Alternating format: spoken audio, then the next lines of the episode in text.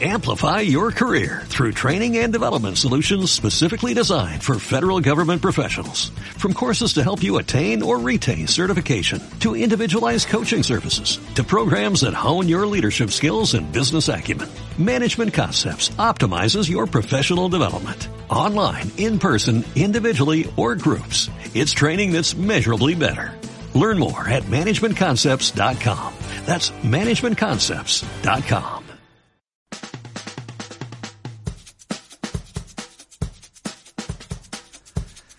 Ese sonido significa que se viene el repaso a las redes y a los medios en el se te nota demasiado que habitualmente le dedicamos semana a semana para demostrar con mucha sencillez que los medios son descaradísimos, pero descarados en sus titulares. Y ahora aprendí, aprendí la semana pasada, que claro, utilizan titulares que no tienen nada que ver con el subtitular o con el texto, porque como el texto muchas veces hay que pagarlo para leerlo, se quedan en el titular y nos dejan al final hambrientos de lo que al final ellos quieren contar en contenidos, se justifican que dicen la verdad, pero le deja afuera de la lectura a un universo importante de la ciudadanía. Esto fue mi último aprendizaje del Se te nota demasiado. Ahora sí, le decimos a, a la gente que nos quiera escribir, mandar mensajes de voz por escrito, ¿por dónde lo pueden hacer, Lean? Así es, Alfredo, estamos en vivo, en vivísimo, y por ende nos pueden escribir por WhatsApp al 11 39 22 40 98. Para los que están en el exterior le agregan el más 54 9 y nos escriben. Y también nos pueden llamar al contestador 53 54 66 55. Recuerden que también se pueden comunicar con nosotros a través de nuestras redes sociales. Estamos en Twitter como La Pizarra OC, estamos en Facebook como Radio La Pizarra, también en Instagram como Radio La Pizarra, así que nos dejan mensaje lo que ustedes quieran. Estamos hasta la sopa, pero por todas partes. Y ahora ya, sin más preámbulo, te toca a ti, Chris, porfa, ¿Cómo vienen esta semanita las redes y enredos?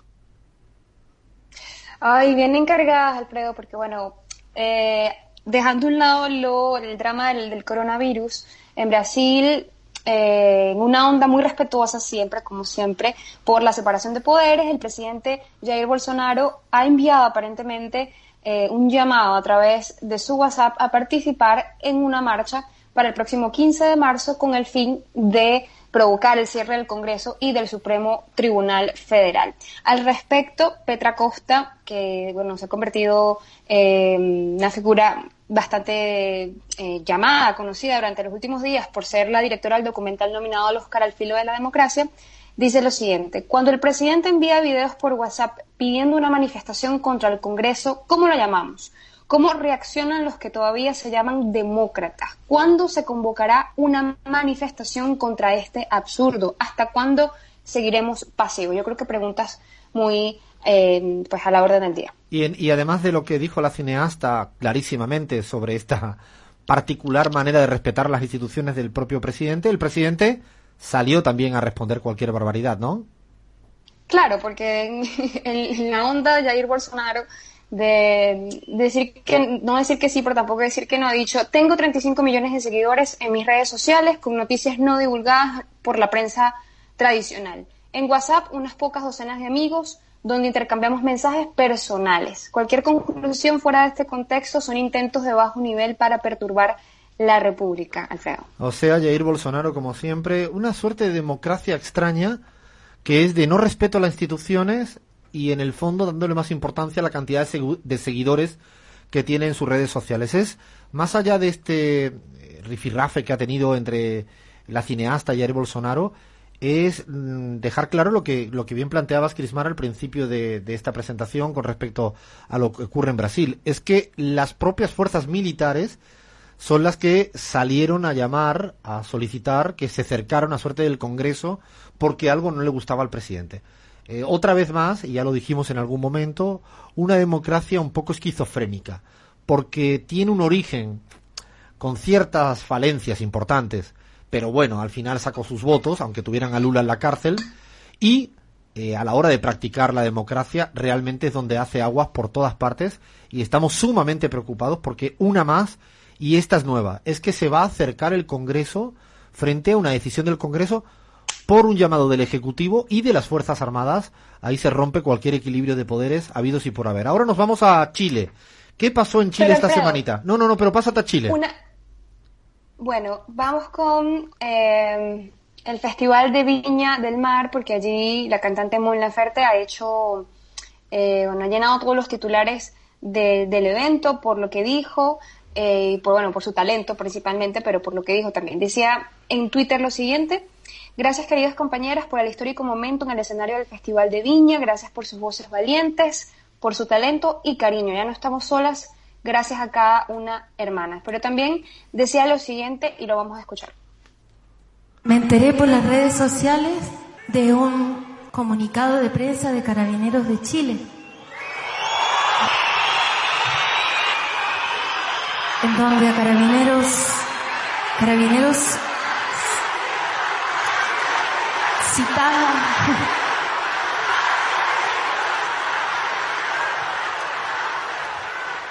Carabineros me citaba a mí, le pedí a la fiscalía citarme a declarar por haber cometido yo un delito.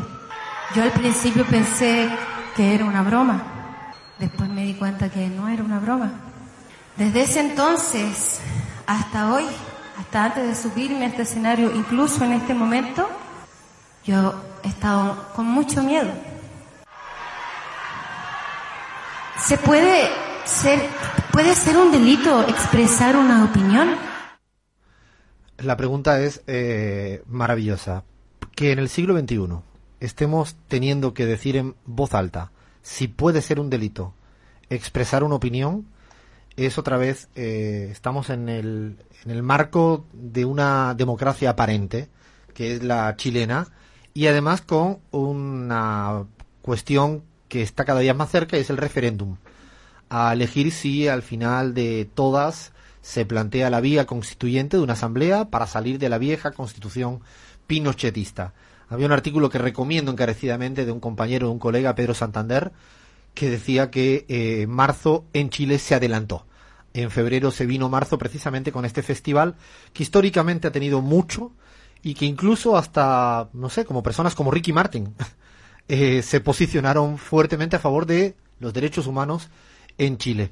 Empieza a haber un gran consenso al interior del país y afuera del país sobre que basta ya de ese modelo que hay que recordar que hasta hace cuatro días eh, era el verdadero ejemplo para muchos de los gobernantes de la derecha latinoamericana y es porque no se veían o no se dejaban ver todas las grietas y situaciones no democráticas que detrás de la cara del presidente bien vestido existían.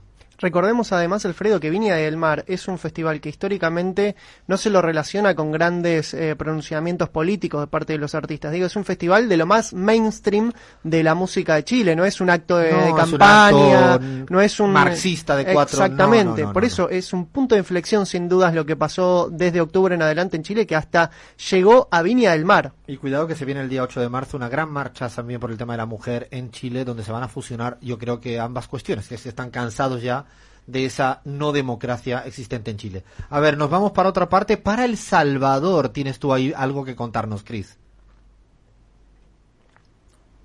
Cris. Sí, Alfredo, porque Bukele sigue... Sí, aquí estoy, aquí estoy. Ah, digo, ¿qué pasó? Los militares en entraron en tu casa. Del Congreso. ¿Cómo? Digo, los militares entraron en tu casa y no, por lo que no, no, dijiste. no, por favor, que no invoques la, la, la macumba, Alfredo. Es cierto, me callo, me callo, me callo. Esto es un histórico, hay que hacer una raya en el cielo. Mira, sí, sí, cállate, por favor, escucha. Eh, en El Salvador, Bukele, bueno, sigue en pie de guerra en contra del Congreso. Esta vez la polémica por eh, la ley de reconciliación que fue aprobada el miércoles por la Asamblea Legislativa y que, bueno, vuelve, digamos, a abrir estas heridas tras la guerra civil que, que, estuvo, que desoló el país entre 1980 y 1922. Y al respecto, sin embargo, bueno, mucho se ha dicho en El Salvador, pero es la, la Cancillería colombiana la que esta vez ha intervenido para decir, Colombia reconoce los esfuerzos del gobierno salvadoreño para que no haya impunidad con las víctimas del conflicto, Alfredo. Primero, y gracioso, eh, digo gracioso por no llamarle diplomático tampoco es, es que la Cancillería colombiana, eh, dando ejemplos precisamente de lo que no lograron hacer en su país, que es cómo resolver ese conflicto hacia atrás y la justicia especial por la paz sigue sin funcionar, así que como no saben cómo resolver lo suyo, se dedican a opinar de lo que ocurre en El Salvador. Y lo paradójico y no resuelto, eh, seguramente en otra semana lo trataremos con mayor profundidad, es que ni la sociedad civil está de acuerdo con la ley aprobada en el Congreso, y lo curioso del caso es que en este momento Bukele también está queriendo frenar esa ley del Congreso. No se sabe muy bien cuál es la, la forma de ubicarse de Bukele en este conflicto entre el Congreso, que de alguna manera lo que estaba haciendo no es una ley de punto final, se dice en la Argentina, ¿no? Exactamente. Eh, una sí. suerte de no mirar hacia atrás nunca más, que pase lo, bueno, lo que pasó en España durante mucho tiempo, eh, impunidad para, para todos los que cometieron atropellos, por decirlo finamente. Eh, Cerrar heridas, le dicen. cerrar heridas, no, en España se han dicho una cantidad de pelotudeces también tremendas. Bueno, en pareciera que la ley que emana del Congreso es muy parecida a eso, porque la derecha mm, salvadoreña está poniendo esa ficha. Y Bukele yo creo que en- con un guiño de hacerse ahora el hombre de la memoria y la justicia y la verdad, se ha puesto más cercano en este punto a la sociedad civil. Digo, es un tema no resuelto que seguiremos tratando semana a semana porque es un ejemplo más de cómo, o, como, o mejor dicho, cómo no hay que hacer un tratamiento de lo que ha ocurrido en el pasado. Y cerramos con la Argentina, Crismar, con la Argentina. ¿Qué dijo nuestra queridísima Patricia Bullrich? Da, Alfredo, bueno, escucho muy bien, atentos, atentos argentines. El verdadero objetivo de Alberto Fernández es colonizar al Poder Judicial con jueces propios para garantizar la impunidad. Con esto avasallan a la justicia y ponen en peligro, aquí vamos de nuevo, la división de poderes. Y digo que aquí, bueno, eh, cada ladrón juzga por su condición, ¿no? Sí, bueno, es, es gracioso que Patricia Bullrich, después de estos cuatro años, ahora empiece a hablar de ejemplos del Poder Judicial como independiente, cuando ya ha quedado bastante demostrado cada día que pasa más de su papel protagónico, relevante, ingerente. Podemos ponerle cualquier tipo de palabra. En última instancia es que siempre tuvo un interés claro en manipular la, la justicia argentina y hace este ahora echar para atrás y cuestionar a Alberto Fernández que incluso siendo imaginando que podría ser verdad es que no tiene tiempo real todavía Alberto Fernández para manipular y, cambiar la estructura a un poder judicial me parece un poco ridículo y hacemos un poquito el puente porque creo que en el se te nota demasiado en medios Abraham también hay noticias respecto al, a la Argentina y alguna cuestión eh, correlacionada con lo que estaba hablando Chris, ¿no? Abraham Verduga Se nos- fue a dormir la se siesta, fue a dormir la ¿no? siesta, no, pero en España no es hora de siesta. Abraham, son las siete y media en España, no puede estar dormido. Si querés te cuento lo que decía Ah, bueno, dale, La ah. Nación a través de sus redes sociales, porque uno, eh, hay- hay muchos lectores de diarios que solamente leen los titulares a través de las redes sociales, ¿no, Alfredo? Que era lo que bien decíamos que aprendiste en este, en este segmento. El Twitter oficial del diario La Nación titulaba este viernes, oficialismo recortó las jubilaciones, así se- a secas. O sea, uno entra al Twitter a las 8 de la mañana, abre... eh, No tenés abre, tiempo para leer todo. No tenés tiempo para entrar al diario porque además necesitas pagar una suscripción y por ende no, la podés- no lo podés leer. Entonces te encontrás con que el oficialismo, el gobierno, recortó jubilaciones. Ah, Decís, ¿sí? ¿qué pasó acá? Bueno, eh, lamentablemente para el diario La Nación y para eh, esas personas que están esperando una noticia de ese de ese tamaño, no es así. Uno entra finalmente a la, a la noticia, le da clic y, en- y lee por fin el titular completo, que es eh, sin Juntos por el Cambio, el oficialismo aprobó el recorte a las jubilaciones de privilegio para magistrados y Ah, diplomáticos. Bueno, esperate un Le esa frase, O pero sea, bueno, al fin de cuentas, eh, le faltó completar la frase nada más. o- no es que no dijo la verdad. Claro, es oficialismo recortó jubilaciones, titular número uno, y si seguimos leyendo, si te dejan leerlo, si tienes plata para seguir leyendo, dice después que en verdad lo que se hizo es un recorte a las jubilaciones, pero circunscrito, limitadito, a los privilegios de los magistrados y diplomáticos. Pequeña diferencia, Lean. Tú es que te pones tan exigente con la gente de la nación que no te puedo creer, porque en el fondo es casi lo mismo, ¿no? Recortar jubilación que recortar la jubilación de unos pocos privilegiados, que es lo mismo. Quizás para ellos es lo mismo. Recordemos que un juez o un diplomático cobra entre 40 y 50 veces más que Ah, un jubilado de la mínima. Claro, y puede ser eso, sí. Es que es, es gracioso por, insisto, por no decir otra cosa, o mejor dicho, le podríamos decir el se te nota demasiado a la nación cuando pone ese tipo de titulares.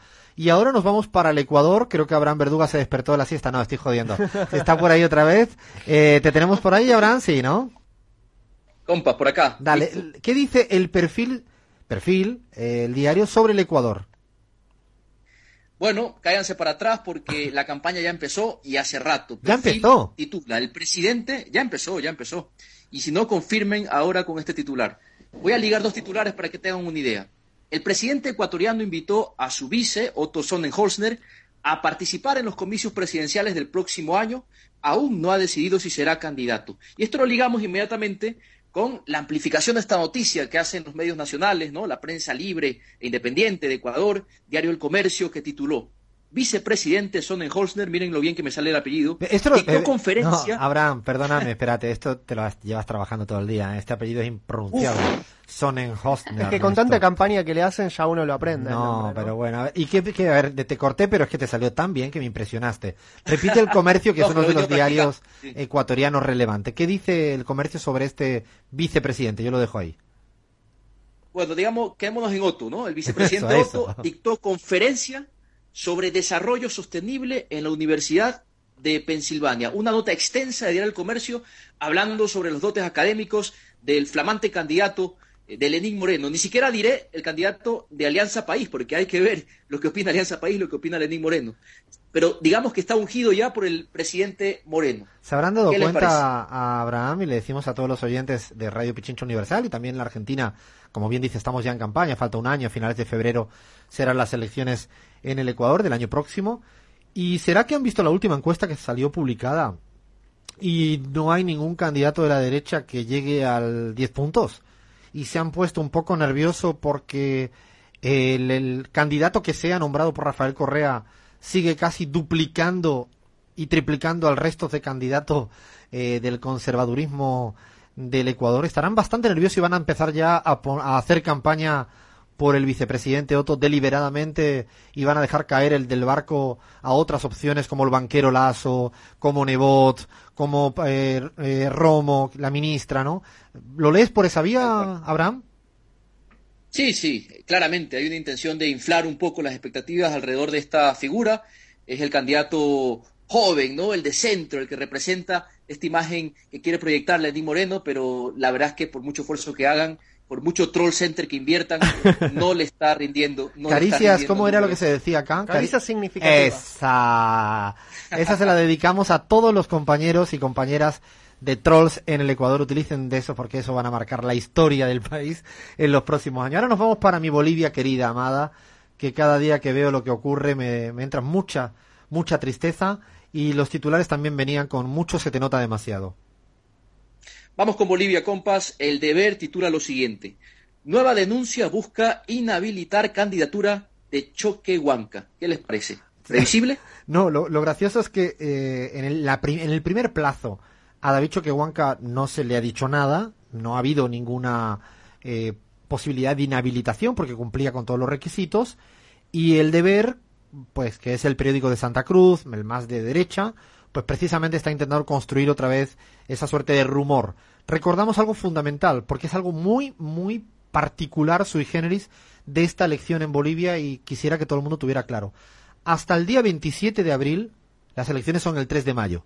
Hasta una semana antes, en Bolivia, puede haber posibilidad legal de inhabilitar a un candidato. Lo digo porque es una cosa atípica. Eh, un poco lo justifican por un periodo express electoral, pero es una llave fortísima para un gobierno que sigue sin respetar absolutamente ninguna convención democrática.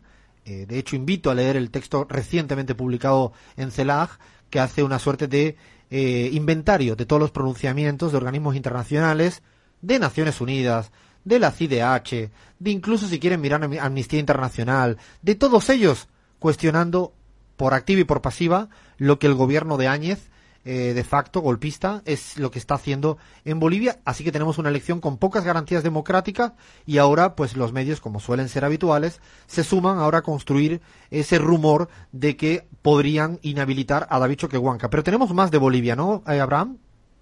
Tenemos uno más de página 7 que yo supongo que les debe pesar un poco titular así, ¿no? Arce supera el 30% y Mesa tiene una leve ventaja sobre Áñez, pero no indican en qué porcentaje, ¿no? Más abajo se dice, el MAS tiene el 31,6% de intención de votos 14 puntos más que su inmediato perseguidor, Comunidad Ciudadana, que pelea el segundo lugar conjuntos. Eso ya en el cuerpo del texto, Alfredo.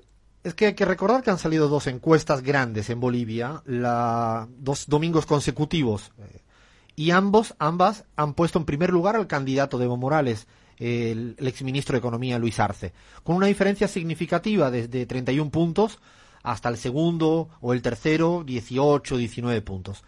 Yo adelanto y voy a hacer así una suerte de como hacen los periodistas de verdad, cosa que no es mi caso. Eh, una suerte de primicia, se puede decir así, ¿no? Lean tú que eres el experto en la materia.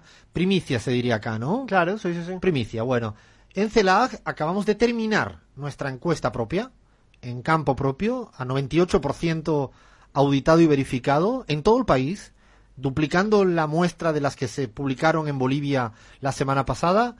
Y no quiero dar el número para no dejar de ser preciso, pero los valores a favor de Lucho Arce están por encima, un poquito, eh, de lo que están planteando estas encuestas. La tendencia pareciera que va en esa línea de un Luis Arce cada vez con más caudal de voto propio. Otra cosa es que luego no le dejen de si el día 25 de abril la cosa está que puede ganar en primera vuelta, veremos a ver cómo eh, funciona el gobierno sin garantías democráticas, pero los números propios que publicaremos la semana próxima eh, y desvelaremos y analizaremos si quieren, es que Lucho Arce sigue estando con una diferencia muy sustancial respecto su seguidor o seguidora, porque ahí Áñez empieza a aparecer como la principal opositora al proyecto del MAS y creo que, ya lo dijimos, es que los Estados Unidos de América, que a veces juegan en estas elecciones, he dicho a veces por no decir muchas veces o por no decir siempre, eh, tienen claro que, el,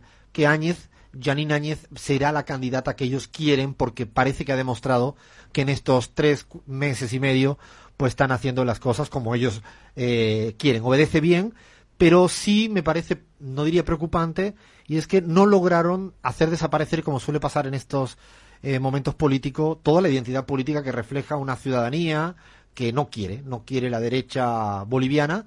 Eh, Arce va a estar con números muy, muy elevados, insisto, y ya es una tendencia, porque si uno va mirando cómo se viene dando en todas las en todas las encuestas empezamos a observar que se va acercando a la posibilidad de ganar en primera vuelta, superando más de 40 puntos en, en, esa instancia del 3 de mayo. Seguiremos un poco contándole a la gente cómo viene la mano. Y ahora nos vamos para Colombia.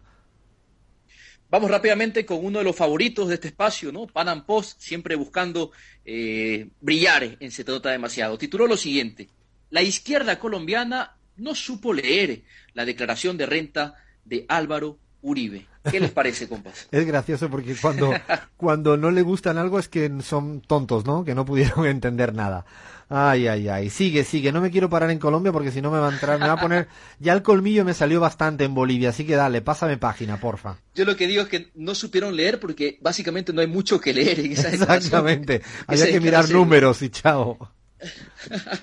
bueno, Paraguay. Vamos con Paraguay. ABC Color tituló Horacio Cartes se reúne con abdistas en la ANR en busca de la unidad. Y luego se lee el expresidente de la República, Horacio Cartes, se reunió con los abdistas en busca de la unidad partidaria. No solo apuntan a los comicios municipales, sino al abrazo con Marito. Imagínense qué forma de terminar esta nota. En eso es eh, siempre un aprendizaje de la capacidad unitaria que tiene la derecha en América Latina y en Paraguay es el mejor ejemplo. Cuando se les pone complicada la película, cuando creen que pueden estar más divididos porque obviamente responden a intereses corporativos distintos, el caso de Cartes y el caso de Abdo en el Paraguay, se resuelve con el abrazo colorado, el abrazo republicano, como dicen ellos, y lo hemos visto en todas partes. Es como, yo diría, un gran aprendizaje eh, de mucha derecha, y lo, lo hicieron en Bolivia en la última elección, se unificaron en torno a Mesa, veremos a ver cómo se unifican en esta elección con respecto a Áñez. En Paraguay se resuelve con el abrazo. Y ahora me voy para un país que mañana está tomando posesión un nuevo presidente, la calle Pou. ¿Qué dicen por allá las redes o los medios? La Red 21 tituló Luis Almagro confirmó su presencia en Asunción de la calle Pou. El gobierno electo está afín a votar por la reelección del uruguayo a cargo de la OEA. O sea que van a tener como invitado especial a Luis Almagro allá. Lo curioso es que es verdad, ahora que lo recuerdo, Luis Almagro no dijo nada respecto a la cita electoral uruguaya cuando estaba todo tan cerquita, se dirimió por muy pocos votos. Es más, la misma noche electoral no había posibilidad de decir quién había sido el presidente electo Y en cambio Almagro, en este caso, respetó la democracia uruguaya, eh, no se pronunció, esperó que se contaran hasta el último voto faltante en el Uruguay, cosa que obviamente pues no hizo en Bolivia, que faltaba por contar un millón de votos, y se precipitó rápidamente a sentenciar cuál era el resultado electoral y una, hizo incluso una sugerencia, que por qué uno, no una segunda vuelta en Bolivia, así porque le pareció arbitrariamente hacerlo. En el caso uruguayo estuvo ahí en silencio y ahora tiene su premio, invitado a la toma de posesión. Sí, recordemos eh, Luis Almagro, ex afiliado al Frente Amplio, ex canciller de, del gobierno del Frente Amplio, del gobierno de, de José Mujica, quizás ahora ligue un carnet de afiliación al Partido Nacional de la calle Pau, ¿no, Alfredo? es capaz, está, pero quizás está buscando algo más. Yo diría que está buscando a lo mejor una suerte de ministerio, si acaso se queda sin la elección, ¿no? Cualquier cosa le puede pasar al queridísimo, amadísimo golpista Luis Almagro. Ahora nos vamos para Estados Unidos. Vamos con Estados Unidos. Periodista digital tituló Bernie Sanders la versión senil de Pablo Iglesias defiende a Evo Morales y premia a la dictadura cubana. Eh. Esto es un diario de información, compas, no es caricatura, no es condorito, es periodista digital. No, estoy preocupado porque eh, le sugerimos, yo le sugiero ahora mismo a la gente periodista digital que le faltó eh, lo de Maduro aquí. Salió Pablo, salió Evo, la dictadura cubana. No, yo creo que eh, se, le, se le faltó algo. Algo pasó ahí porque le faltaba. Ay, qué nervioso están poniéndose con Sanders, que sigue un poco no avanzando en las primarias y veremos a ver qué ocurre en el próximo supermartes, como, como ellos llaman. Y ahora sí, para cerrar con España, a ver qué tienes por ahí. Vamos con un periódico que sé que lo estimas mucho, Alfredo. ¿O qué diario? No, titula lo siguiente. Y esta semana pasada me han dado con todo a mí en, en OK Diario. Hace dos semanas seguidas nos están dando con todo. A mí particularmente porque ahora estamos como, no sé, unas financiaciones. Ya dejaron de hablar de Venezuela y ahora hablan de financiaciones con Ecuador, Bolivia. Van mezclando todo. Son, en esto son fantásticos. ¿eh? Tienen una capacidad. Son como los del TEC, ¿no? Del RISC en España. Serían como los juegos estos de. A ver qué dice OK Diario, Abraham. OK Diario titula lo siguiente. La ley impide a Iglesias, a Pablo Iglesias, ser miembro de la comisión del CNI, estamos hablando de la inteligencia de España, por sus vínculos con Irán, Venezuela, Bolivia y Ecuador. Vaya específica, me pregunto yo, que es la ley española, ¿no? La ley contempla que para esos países hay impedimento a Pablo Iglesias Para pertenecer a la inteligencia española. Increíble. Realmente lo que está pasando es que el cargo que ocupa Pablo Iglesias como vicepresidente de España, pues tiene ciertas competencias en los espacios de inteligencia. Solo pasa eso. Bueno, esto parece que ha puesto muy más que nervioso a toda la derecha española que ahora no pueden, están como más atacados porque querían que los privilegios de la inteligencia quedaban solo en manos de ellos y pareciera que una persona electa pues también tiene derecho a una vez que tenga el cargo tener este este espacio en esta comisión. Y tenemos ahora sí para terminar una burrada, ¿no? Una de las burradas más burradas de una monja, ¿es así, habrá, eh, Lean? Así es, Alfredo, y para los oyentes eh, no argentinos, digamos, les cuento que eh, se trata de la madre Marta Peloni, que es algo así como una vocera mediática de eh, la derecha, más derecha dentro de la Iglesia Católica, que dijo algo así. A ver, ¿lo tenemos al audio? La creación nos ha regalado el don de la vida. Siempre pienso en cómo nosotros cuidamos la gente, el común denominador que tiene mascotas, cómo cuidan cuando una perrita, tienen una perrita, la castran, pero no la llevan a, a quitarle si está preñada la cría. Regalan la cría o dejan que nazca. A lo mejor la abandonan en el campo, pero no la matan, respetan la, naturaleza de, de, la perrita. Eh, sin comentarios, la monja, ella misma, ella misma se ha destrozado. O sea, ella, ella solita. Eh, Mujeres, mascotas, más o menos lo mismo, ¿no, Alfredo? No quiero tener ningún tipo de denuncia, así que sin comentarios hasta que llegamos. Esto es La Pizarra. Seguimos. Amplify your career through training and development solutions specifically designed for federal government professionals. From courses to help you attain or retain certification, to individualized coaching services, to programs that hone your leadership skills and business acumen, Management Concepts optimizes your professional development. Online, in person, individually, or groups. It's training that's measurably better. Learn more at managementconcepts.com. That's managementconcepts.com.